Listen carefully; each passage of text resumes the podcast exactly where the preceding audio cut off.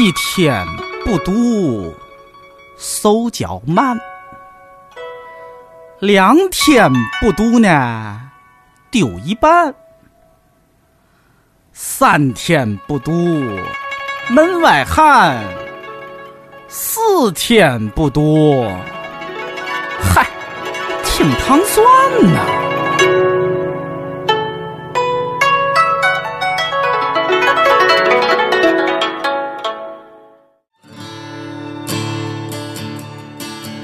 大家好，我是瑞叔。我是尹丹，嗯有一个利好消息要跟大家宣布一下，嗯、是谁的利好？是我们节目的利好消息。嗯就是我们联合妙哉一起推出了一款帽衫儿嗯，啊、呃要把主题说出来吗？还是让大家自己上网看？主题说吧，因为就是还是跟对我们夜话的 slogan，就是就你爱读书，嗯嗯，卖多少钱啊、呃，一件一百六十八，咱俩是不是太丧了？可以，可以，可以。嗯，哎，你知道这个有意思的是，我们之前有一个听众突然在群里问我，问问咱俩，就说为什么不和妙哉一块儿推帽衫儿？我当时就有一种，你为什么把我们的这个计划给剧透了？嗯嗯，那会儿已经开始那个什么了。，对，在筹备，嗯但是还没有公布嘛嗯，那是在设计什么的。然后这款帽衫呢，将于呃节目推出的时候，大概是十二月十六号，就你们听到我们刚才这段很丧的广告。但是这个帽衫已经在十二月十五号，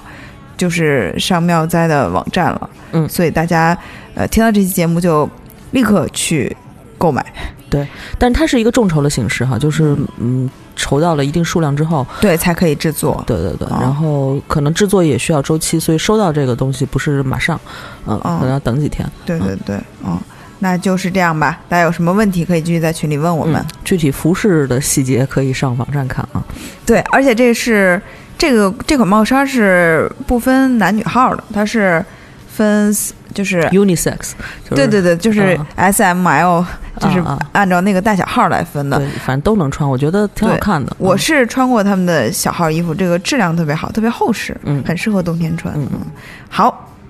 感谢大家，快去买，嗯，快去买呀！I got it now. I guess I have a choice. 欢迎收听《糖蒜夜话》，我是瑞叔。我是尹丹，嗯呃，上期节目其实就是我没有参加啊，本来你是要参加的，对对对，但是突发了一些状况就。是我觉得也，其实我如果是范范来的话啊，我就是 我就是血流成河，我也参加，妈呀，不是快快，你这个机会快到了。呃，哈利哈利波特确实是一个我个人呃，就是看没有读过这这个书的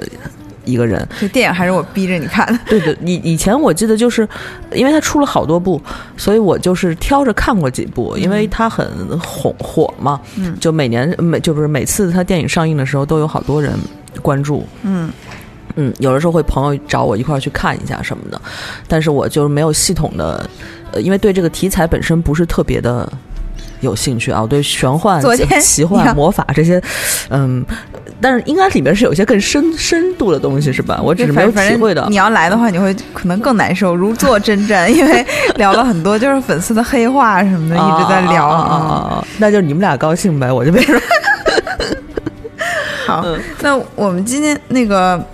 其实群里也一直有人在说，好久没做那个阅读的分享了。嗯那我们这次就来分享一下啊，啊，你最近读了什么好书吗？最近呃，我双十一的时候都也有那个听众在群里问说买了什么书，嗯。呃，确实是买了几本书，然后现在主要我觉得想推荐给大家的这本呢，就相对于比较是这些书里面相对比较轻松的，嗯、这个它是那未读出的吧？就未读嗯嗯，那这个我不太明白这些，，是未读出的，啊，未读也是一个一个图书公司，图书公司哈，嗯。然后它出了一一套，就是一个系列吧算，然后它是解密，也不是说解密，就是说它是一个其实是一个呃八卦书，嗯 但是它是分成四个，艺呃艺术大师、文学大师、音乐大师和电影大师，嗯嗯，就其实就是讲那些嗯，我现在只买了这本艺术大师的秘密生活。他基本上他选的这些人呢，都是呃艺术史上非常重要的人物，呃百分之我觉得至少百分，就算对艺艺术不是专业学这个的话，至少百分之五六十的呃艺术家也是大家都听说过的。嗯然后我们我当时看这个，其实就是一颗八卦的心啊，就是了解一下他们的生活什么的。但是我觉得，呃，这本书的意义在于，呃，你在看一件作品的时候，特别是这些经典之作，我觉得大家如果有机会出国的话，呃，对这些呃逛博物馆什么有一些兴趣的话，肯定会呃去找这些作品。嗯那看的看到这些作品的时候呢，你可以顺带了解一下这些作品背后的一些好玩的事情。嗯，对对。我看你做了好多标签儿，对，因为这这些都是以前我不太知道的啊、哦就是这件作品背后的故事什么的啊。他这本书我看那个画画还挺有特色的。嗯，他我觉得这个应该是原版的引进的，对对对它呃就之前的那中间有一些插图什么的，可能嗯看着像外风国、格对外国人外国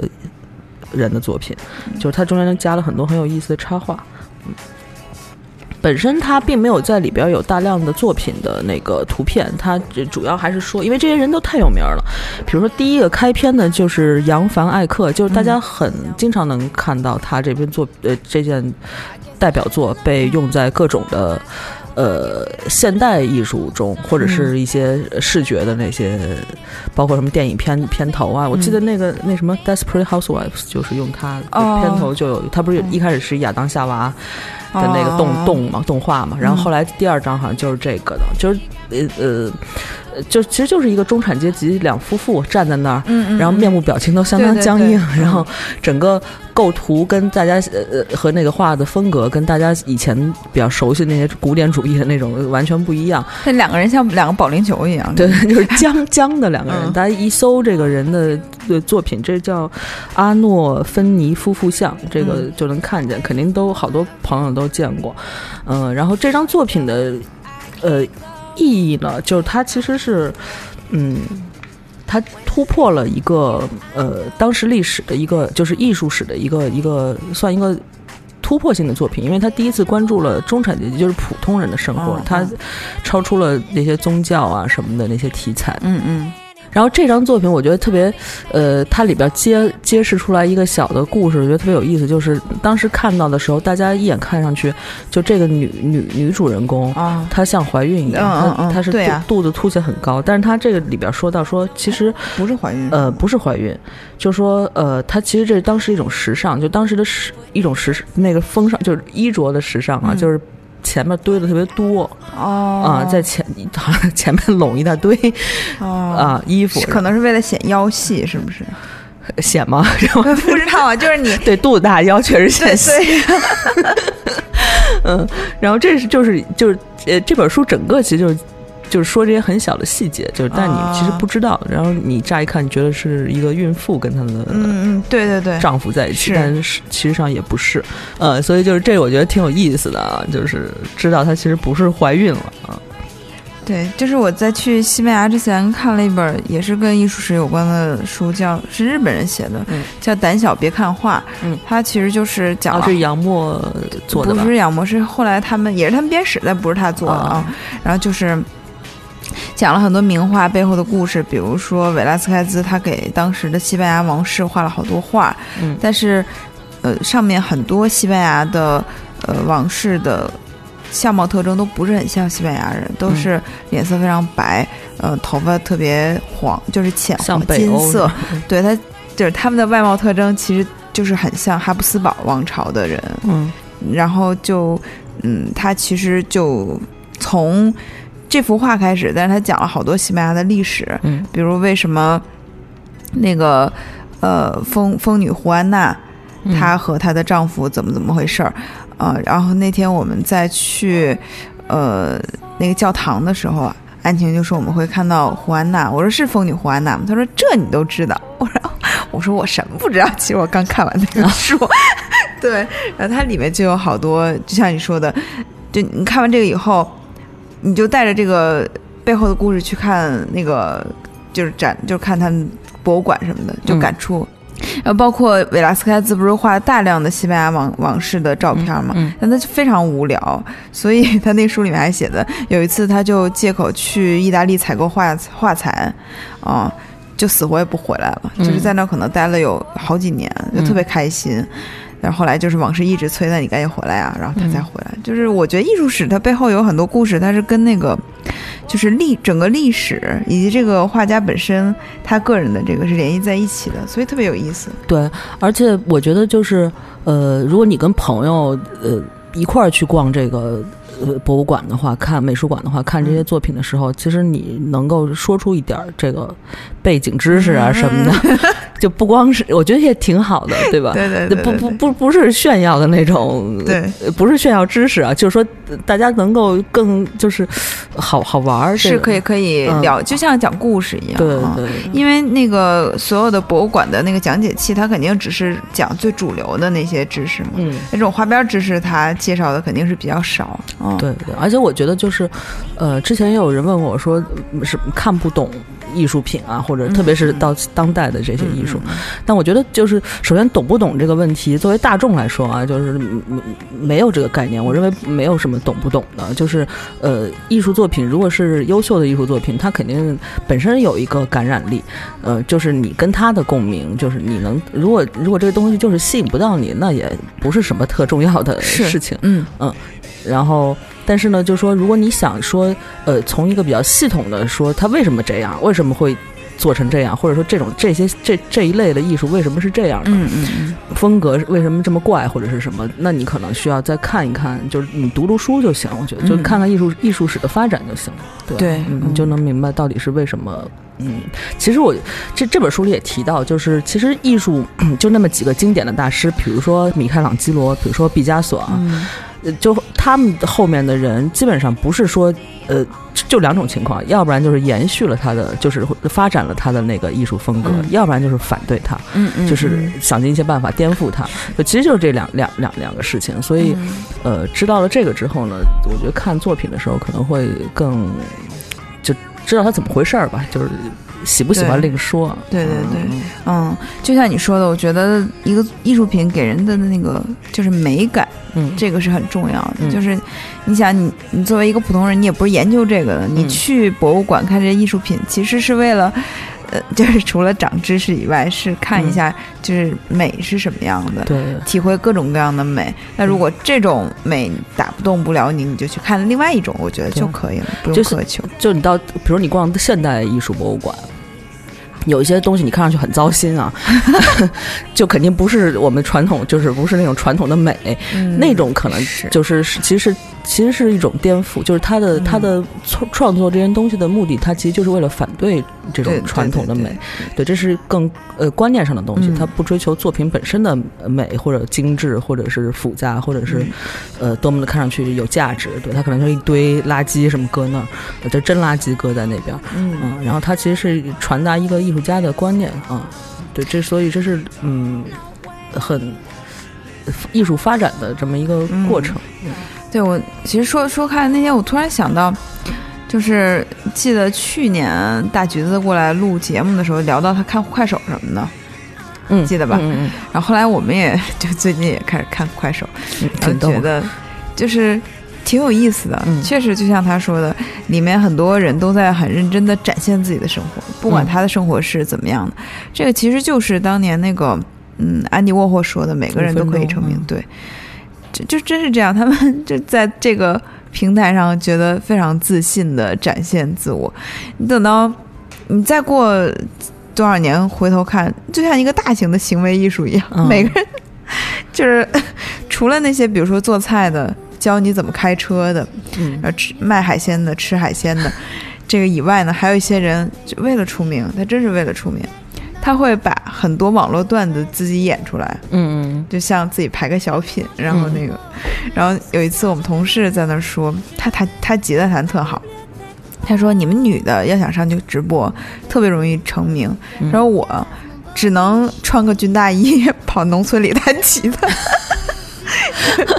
啊，就是就是有一女的个流派是这样的。啊有一个流派就是那种穿特特邋遢，哦然后在那弹乐器，然后弹的还挺好，哦 就是这种。然后他说我只能走这个路线，女的为什么？女的就是随便拖一拖什么就不是女的可以，比如说，呃，就是化妆啊，或者是女的就在那聊天啊，就在那晃着，就但是你要好看吗。你好看就可以，嗯但男的可能就得想点另辟蹊径。哎 呀，还挺逗的，嗯，那你再把这本书的名字说一下哈，叫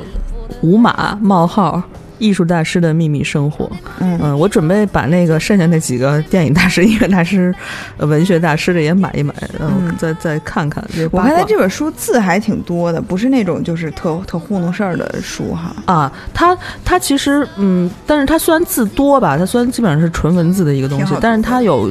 他介绍的人也多。嗯嗯它有几十个艺术家，他每一个人的篇幅其实并不多。嗯他大概是在呃一开篇会介绍一下这个艺术家的背景啊，嗯他出生经历或者童年的一些遭遇什么的。嗯嗯呃，然后呃最后他再会有几个小的小块儿的那个段落，讲一些就是他的代表作的一些背后嗯一些有有意思的花边的历史。对，嗯，所以还挺好玩还。挺好玩的。嗯看这个书的风格也是挺好玩的，嗯而且国外的作者特别会写这样的书，对对对寓教于乐嘛。对对对。然后特别是我，因为我里面有几个我还挺喜欢的，比如说呃我原来特别喜欢丢乐啊，然后我现在也很喜欢。就是说，我觉得他他的那个、呃作品是没什么毛病啊，就是就是板上钉钉的大师。但是他这里边就说是丢乐是一个非常会自我营销的人，他、哦他如果活到现在，绝对是一个营销大师，雕爷那种人。非常有品牌意识。对对对，他甚至他做了一个商标。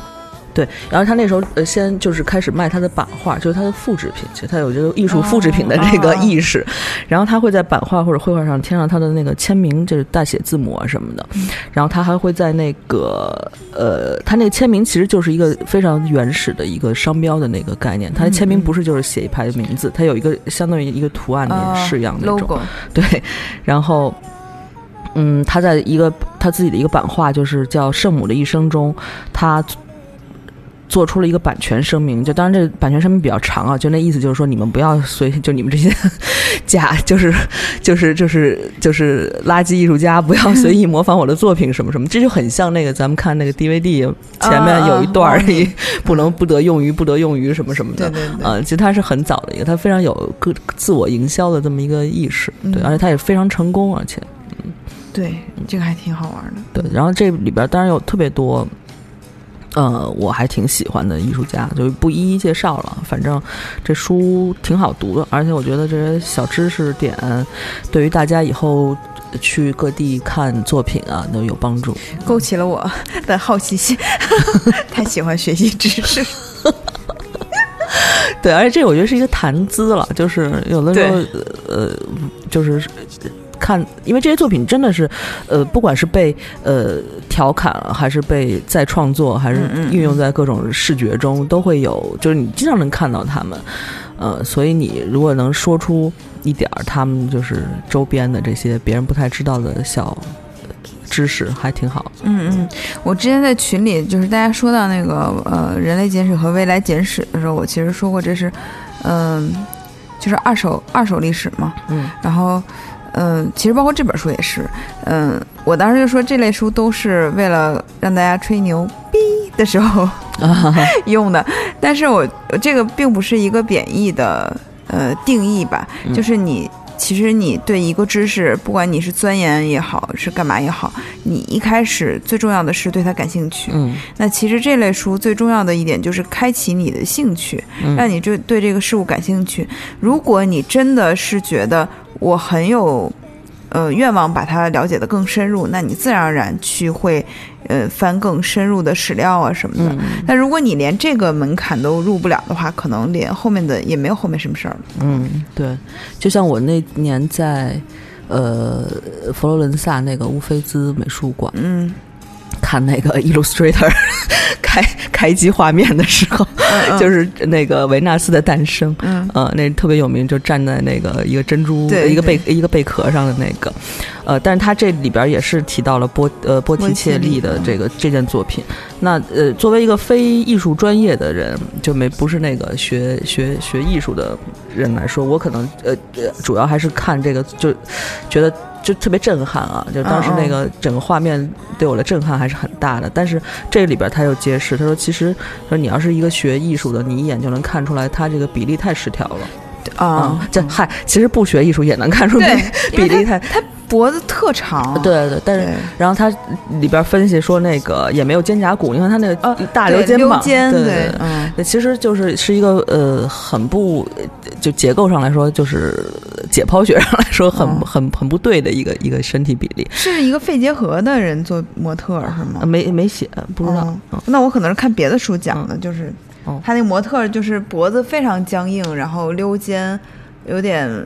胸往后凹那个劲儿。哦，说可能因为这个模特是有病，哦嗯，拿他做模特。对，然后但是他你看仍然是看起来非常美的一个形象，对啊，对就病西施嘛，就是啊，这个可能中西这个古今中外的这个新审美点都是相通的。对。所以就呃，如果是我先看了这本书，我可能会再仔细的看看这个人的比例什么的。啊而且这个关于希腊神话里面就维纳斯的诞生这个故嗯事也是特别，就就是是宙斯把他爸的生殖器砍下来掉嗯到哦，水里，然后是诞生了维纳斯啊。这是洋洋剧崇拜吗？对，这就是他相当于是那个，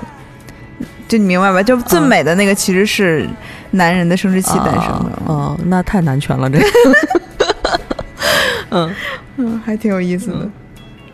行，反正这个书它大概从呃十四、十五世纪开始，它一直讲到了安迪沃霍，就是啊上个世纪的时候，嗯、和波洛克这些，反正就是上个世纪六七十年代、五六十年代的嗯这些艺术家的跨度还挺长的，基本上呃。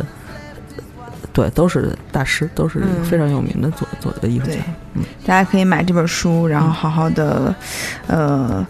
就是阅读一下，然后最好是在这个购购书写评论的时候，记得写上糖酸音乐化推荐，以后我们就可以管出版社要这个这个推荐费用哈，开玩笑。估计还就是赠书，再还给你们，再送给听众。对，好，那这本书就这样哈。嗯那我其实最近读的最有意义的一本书，可能是那个嗯石黑一雄的《远山淡影》。他就是当时我不是在国外嘛，回来的路途，我们是也是在莫斯科转机。嗯、就在那个下飞机以后，嗯就发现是石黑一雄得了诺贝尔文学奖。啊，哎，不对，是在上飞机之前就知道诺贝他得诺贝尔文学奖，于是我就在豆瓣阅读上下了一个，我就开始看。就这个《远山淡影》是他处女作，而且是他相对最短的一部小说，嗯就很快的就看完了。嗯，他这个讲的呢是，嗯，一个日本女性，嗯，后来移民到英国，和一个英国人组建了家庭，嗯也有了呃一个女儿。但是呢，嗯，故事主题是她在晚年的时候，她回忆一段当年在日本的往事。嗯就她有一个朋友，呃，也是单亲妈妈，带着一个小女儿，她一直想，嗯、回去美国生活，嗯一直想把她就是现在的生活抛在后面，嗯、但是。她跟她女儿之间一直有很多的问题，嗯、就是比如说，她对她女儿很冷漠呀，嗯嗯，他一直不是很关心她女儿的成长等等，但是她想去美国的原因呢，又是他觉得美国可以给他女儿最好的未来。嗯在美国，呃，就是日本女性可能肯定是比当时的日本发发展更好，因为当时是日本刚二战结束，就是嗯他们那个设计的。呃，故事的地点是在长崎，就嗯也是原子弹爆炸的地点嘛。就是大家面对一片废墟，呃，整个人物的整个日本那一代的精神状态都特别的颓废，而且年轻人有志的年轻人也在努力的推翻上一辈的那样一种观念，嗯，比如说他们会对老师进行一些反抗啊什么的，嗯、但你到最后这故事一开始就感觉是一个回忆，但到最后你会发现，呃，在我们现实中的这个女主人呢，她有一个大女儿，是她来日本之前生的，跟她日本丈夫生的。那么，这个女儿在讲故事的时候已经自杀了。嗯她在回忆这个的时候，你会发现她回忆中的那个小女孩和她这个现实中的自己的女儿是交叉，就是这个两个形象是交织在一起的。嗯而且她和 她故事中她的朋友的形象也是交织在一起的。嗯也就是说，她其实是，呃，就是用别人的方式讲了自己的故事，嗯就讲了一个别人的故事，但其实是自己的故事。嗯啊、在嗯这个小说里面呢，我觉得最有意义的是，就首先它很好读，很多人觉得，嗯，诺贝尔文学奖诺贝尔文学奖是对，包包括每次都说那个村上春树为什么不能获啊？嗯呃，石黑一雄获获诺贝尔文学奖以后，我们同事说，其实他也并不比村上春树要好多少，而且他的整个的可读性可能跟村上差不多，嗯就是你不会觉得他很枯燥。然后其次你。那天我们读书会的时候找了一个研究石黑一雄的那个博士，好 然后来聊了一下，他特别逗，他是一个青岛人，一口青岛话，特别青浦是吗？对，就是那黄渤那口音，你知道吗？挺逗的。特别逗。然后他说，那个石黑一雄获奖的时候，好多人都给他发来了祝贺。他说，感觉我好像获奖了一样，因为他从研究生、硕士研究生就开始研究石黑一雄，但那会儿还是一个相对比较小众的嗯作家，嗯啊，到到后面就就就就获奖了嘛，就变成我说以后肯定是成为一个显学了嘛，大家都嗯开始研究他。嗯那么他其实就说，呃，比如说它里面那个女女主角，她其实就是一直很后悔，嗯关于这件这段经历，她其实是有愧疚的，但是呢。她在讲故事的时候，以及她在书里面，就是她女儿的那种，呃，劝她都是说你不要，呃你不要怪自己，这个跟嗯你都没有关系。嗯但他其实自己讲故事的时候，并没有觉得这个事情是跟我有关，嗯，就并没有觉得他女儿的自杀跟我有关。但是为什么外人都这么说他呢？也就是说，所有人都觉得他是，比如说，就是因为他导致了他女儿的自杀，嗯但是他自己就是极力的去逃避这个事情。嗯那么石黑在创造这样一个故事的时候，他其实是以一种很包容的心态在写的。嗯他自己就说，曾经做过一段时间的那个志愿者，去呃各种收容所去听，就照顾他们。他们会给他讲很多故事，这故事里面有真的，也有谎也有谎言，嗯往往会给他以一个我的朋友的这种方式讲述。啊但其实最后发现，你总是会有那个谎言，就是被戳破的那一刻。嗯比如他讲的这个故事，一直都非常的，就是非常的圆满，感觉他一直是站在他朋友和他，就是他那对母女外面的一个旁观者，他一直是非常。想对他的那个小女儿好的，一直帮助他，帮助他们俩缓解彼此之间的关系。但其实他最后呢，跟他这个英国混血的英日混血这个女儿说，他说我们那天去什么哪儿玩玩玩哪儿玩，然后他就把他女儿的名字说出来了，景子。嗯但是他在故事里面那个女儿叫佐之子，嗯她是另一个人，就是嗯他这一刻就露馅了。嗯也就是说，他其实很想以，就是在他回忆里，他自己是尽力帮助那个小女孩的，嗯就是说他把自己现在的这个角色带入到当时。嗯这想想还挺可悲的。但是这个小说虽然这样，他没有责怪任何一个人，就是嗯觉得这可能就是历史必然造成的。那是自我就救赎吗？其实他是在跟自己，他其实不是自我救赎，我觉得没有救赎，也没有和解，也没有逃避，他就是一个认清了这个事情，接受了，嗯就是这样。因为事情都已经过去了，也没有办法。反正他的那个写作吧，因为我没有看他其他的作品啊，嗯，他的写作是感觉都是在探讨回忆这个事情的。啊，就是呃，对，真实就是假，就是回忆，其实。对，所以当时我记得我在呃念念书的时候有嗯讨论过，就是所谓口述历史的，呃，真实性对对对，但是当时就说口述历史的弊端其实很大，嗯 一是这口述人他虽然他讲的东西肯定是呃他亲身经历的啊，就是历史上曾经发生过，但中间很多细节他会尽力的掩掩掩盖自己的错误，或者是他或者是他不是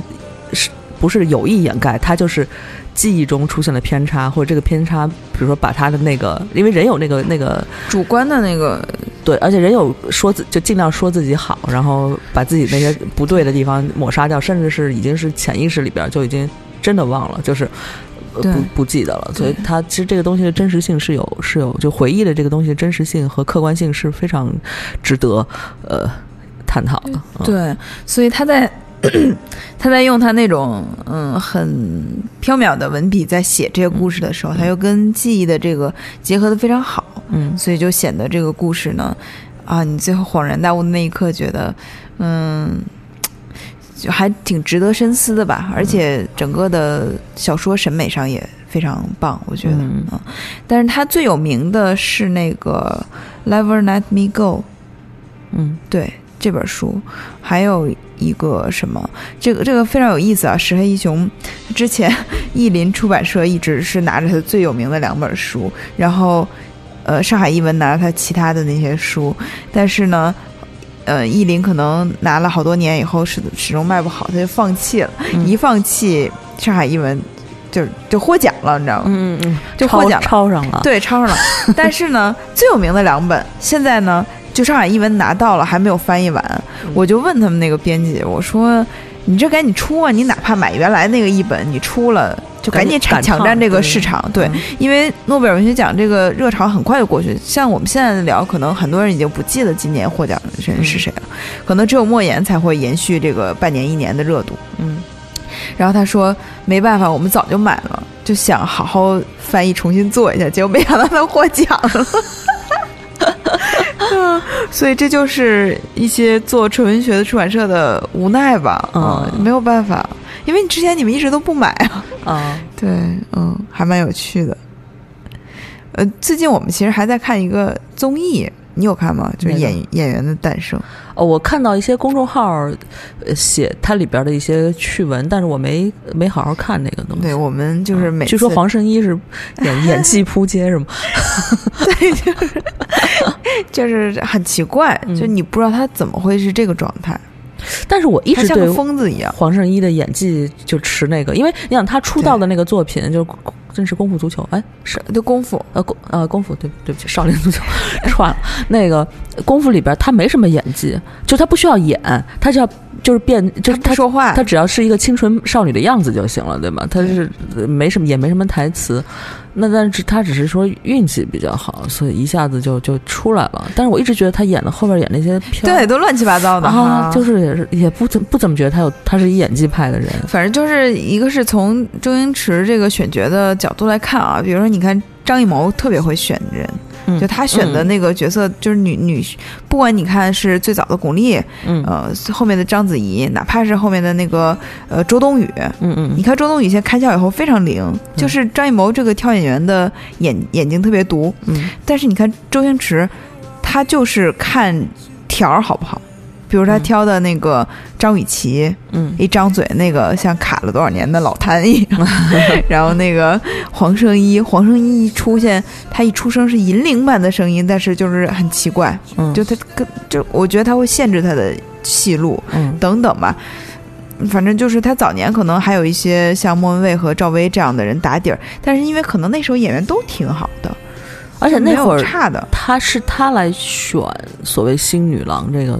就他的功夫足球应不是少林足球应该就是他了对，那会儿是他，但是再早是不是他并没有这么大的所谓就对新女郎，就是他在选角中这个这个这个，谁知道呢？反正就是嗯从黄圣依这个，但我想说不是这个啊，就是我们在上面看了很多人演的特别可笑，然后有的人演的特别好，嗯但是呢，后面有一篇呃公众号让我觉得就还挺值得深思的，就是说黄圣依为什么能拉下脸来做这个？嗯。他背后有杨紫那么大的一个支持他，嗯。他可以随便演啊，他可以很任性的，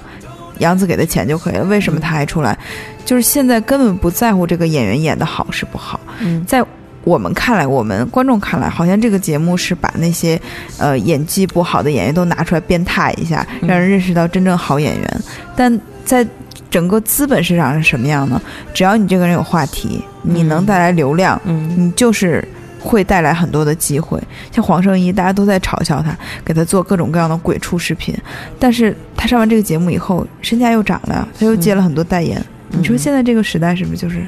嗯，就非常混乱？对，这是我嗯一直都觉得很奇怪的，就是是大众真的判断力已经到了这这个这个。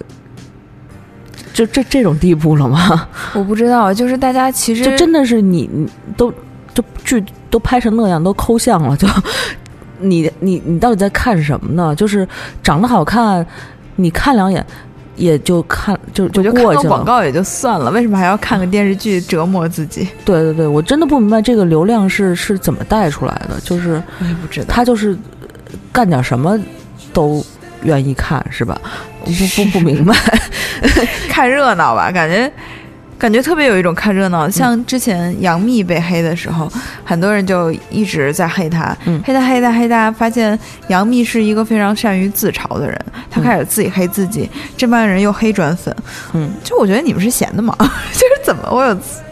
对，那我我其实那有一次我做过那个调查 问卷调查，不是，就是那个何丽佳，就是呃就是上面做指甲那个，啊就因为我一直找那一个女孩儿做，她住的离我们家不远，然后就每次来特别方便。然后我后来就一直约她，然后有一次我跟她聊天，她特别健谈啊，就是 有时候我都不想说话，就狂跟我说。她说她她跟我说了好几个网剧，啊，她先从那个那个叫那个那个潘粤明演的那叫什么白夜追凶呃《白夜追凶》开开始，然后我们俩就聊了几句，因为我也看了。啊，然后后来他就开始跟我说其他网剧啊，就说了一大堆我都没听说过。但是我这什么玄幻的什么那种修仙，我本来也不看啊。然后，但是他是说，他说，哎，我也觉得就是特别无聊。就我也觉得真的，这这个这干嘛呢？就是他也他其实他是一个他很单纯，他也不是教育程度特别高，嗯他也知，但是他也能看出来，就是那剧太狗血了，你知道，就不管是剧情还是演技什么的。他说有的时候有些画面，有些那个那个镜头，我自己看的尴尬癌都要犯了那种。嗯嗯，但他说，我觉得我就是看不了，就一天工作太辛苦，就是他不想再动脑子，对不想或者他不愿意去。让一个就是很就是看一个很有深深深度的东西，他他不是说他智商达不到那个深度，他只是不愿意再去花精力去去研究这个东西。他觉得他好像就真的是看热闹。对我特别能理解，嗯就包括那个之前一直，比如说吃饭的时候看《老友记》，看那个康熙，嗯其实都是一种让自己大脑放松。包括之前我的朋友说，发现你特别喜欢看超级英雄电影，我说对啊，这就是按摩大脑，嗯。就是休息啊、但是我觉得休息，嗯，可能也应该但我觉得超级英雄电影它至少制作是有个基本的审美，就它有一个及格线，嗯。嗯，就是你你在这个及格线上面，就是怎么怎么狗血，它都跌不破这个及格线，嗯嗯。但是你下面现在已经是没有底线了，就像那个在《演员诞生》那个舞台上有很多所谓的呃专专业评审团，嗯他们都是。各个影视公司的这种制作人或者什么的，嗯那每个人后面都是挂作品的，嗯你就会发现当，当你评价一个人的演技的时候，然后你的那个代表作挂在下面，就是很讽刺啊。比如说嗯你的评价一个人演技好不好，然后你下面挂了一个“孤芳不自赏”，就是那个抠图的那个，嗯嗯然后挂了一个那种什么什么什么克拉恋人、嗯什么这种，嗯怎么好意思说呢？就是。但是安晴的意见就是，她觉得也不矛盾了，就是他们也许拍那样是为了赚钱，但他也可能评价别人演技。但我觉得你不丢人吗？很 丢人、别挂。了是吧？对啊，你想，就比如说章子怡，过去很多人都在黑她，但你发现她确实是这一代中国演员里面最敬业和就是。呃，也是相对比较有天赋，然后嗯脸是很符合电影的那种审美的，嗯然后自己又非常非常的努力。他挂的作品就一部顶一部啊，嗯那你就和那些莫名其妙的人，嗯，就你没法比的。对，因为但我我还是对我对人还是有一点信心的。我觉得大家能判断出来，包括给我做指甲的那个姑娘，嗯她也是，她也知道《白夜追凶》好看嗯嗯。啊，他也知道制作不管是什么演的也比人家那个 那些网剧好，但是就是他可能选择上来说，他没有那么的挑剔，嗯嗯。嗯。他还是一个很 说白了是，我觉得是观众太包容，对，就还是他他呃白夜追凶他也看挺高兴的，但白夜追凶之余，他也看看别的，也觉得还不错。就可能他的这个度，就是他这个范围，他没有那么的窄。嗯，然后那个我记得前两天我不是去了一趟杭州嘛，回来的高铁上，我在看《冰与火之歌》，然后我旁边的那个大哥，嗯浙江大哥，啊，就在看一个猎场，就是胡歌演的那个，哦就现在很火的那个剧。就我不知道这个剧好不好啊，但是你就是你看一下《冰与火之歌》的那个配色，嗯它是非常考究的嘛。嗯比如它是在那个，而且那个时候剧组一开始前两集是非常没钱的，都是很就是非常。嗯，感觉很山寨的那种嗯道具，但是也做出了那种厚重感。但你往旁边一一撇，那个色调就是很切，就那个嗯配色都非常切，嗯就说明这个整个的制作从从业人员的那个对啊，他没有基本的审美，就整个的那个，呃，就可以说它这个电视剧的配色不如卫生巾好看。嗯。嗯你卫生巾的包装还讲究粉蓝、粉粉紫什么，就是往粉那个靠。嗯。他那都是 大切紫、大切蓝，哎呦我的哦天呐，看得我，我就看一眼我就觉得是什么玩意儿，就感觉你这就是你的，你服装你你电视剧它是一个视觉的东西，嗯。你在视觉上没有把最基本的这一关做好，你怎么让大家去再深入了解你后面的东西呢？对，就很奇怪啊。嗯反正就是因为这个今天是分享节目，就也都随便说一说，嗯也是我们目前对这个整个市场的一个看法吧。嗯，嗯。还蛮有意思的。反正美剧的制作确实是，嗯，它有些有有些个别剧的制作，它超过电影了，它就是它做的整个成熟度已经很很好了，嗯对，但是你看我们小的时候看那些电视剧，感觉嗯、就是其实不是那种特别花钱的，但是嗯都很用心。嗯。嗯，我觉得这个就说明过去的那种，就是市场也没有资本这么大，然后演员呢就像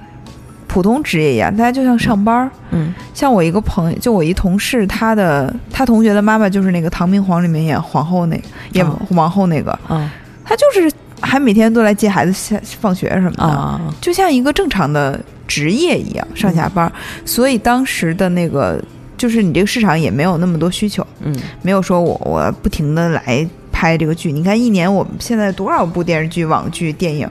嗯有好多那个 我我经常看一些电影的账号，他就说这个月上了多少部片子，嗯。就越往后那些国产片越扯，啊。你就感觉没有地方在排片儿，或者说没有人会去看这样的乱七八糟什么《逐梦演艺圈》之类的。但仍然过亿。但是，对，真的它的票房是不差的，嗯。然后你就会觉得在资本的这个下面，就是这个现象就太荒唐了。只能说我觉得中国可能这个市场实在是太大，就人是太多了，你稍微吃吃准一块儿人的那个需求，你就也差不多能挣盆盆满钵满的。嗯对，但你说，其实你说好的演员也依然受到很大的欢迎。就前阵儿抢那个窝头会馆的票啊，啊，就是就是呃就自己去买，基本上没戏啊。然后后来呃六八八那个就是呃是六是最高是六八八吧，嗯那个档次票是三千多吧，哦，黄牛是吧？啊黄牛一张，而且甚至就只有一只有在黄牛手上，就你自己哦是抢不到，你就盯着他八点开票嘛。你要不是说去凌晨几点去那儿排队，你在网上肯定是抢不到，就他那个官方的那个啊售售票渠道肯定是抢不到的，更别说别的那些售票平台了。对，然后也是最后我去看也是运气很好，就是一个朋友他呃演艺圈的熟人比较多，然后嗯就是拿到了一一张票，啊、然后才看上，但也就是也是一票难求，就是火爆程度也是。也是那个，然后我在那个剧呃首都剧场门口还看了好看到好几张熟脸，文化圈的 几位啊，名人，嗯、